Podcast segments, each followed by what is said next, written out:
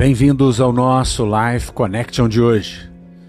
No livro O Monge e o Executivo, James Hunter trabalha um conceito de líder-servidor, de uma pessoa que lidera através do servir.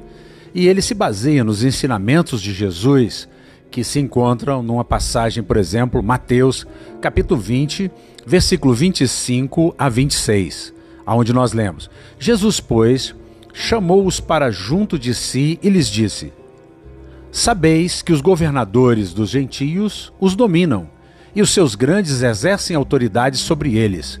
Não será assim entre vós. Antes, qualquer que entre vós quiser tornar-se grande, será esse o que vos sirva. E qualquer que entre vós quiser ser o primeiro, será vosso servo. Assim como o filho do homem não veio para ser servido, mas para servir e para dar a vida em resgate de muitos. Jesus nos dá a lição de como ser um líder servil.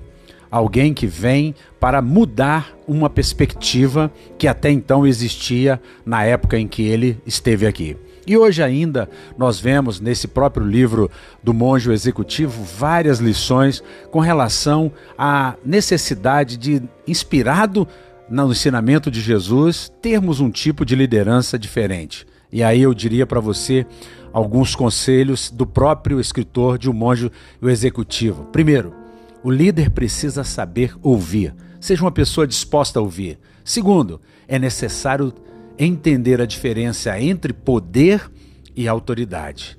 Poder e autoridade caminham juntos, mas não são a mesma coisa. Eu não tenho como é, me deter mais tempo aqui, a gente pode gastar de repente os próximos episódios falando um pouco mais sobre esses princípios do livro do Monge Executivo. Mas eu queria apenas colocar para você esses dois é, pensamentos é, para que você já estivesse colocando a sua mente alinhada com aquilo que Jesus nos ensinou. É preciso sim servir.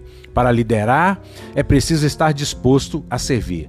Uma postura diametralmente oposta à do executivo ou empresário arrogante que acredita ser o único responsável pelo sucesso de sua empresa. Na verdade, não é assim todos têm a sua importância, o menor ao maior, da cozinheira ao faxineiro, todos promovem o sucesso daquela empresa. Que você pense nisso, um beijo grande no coração.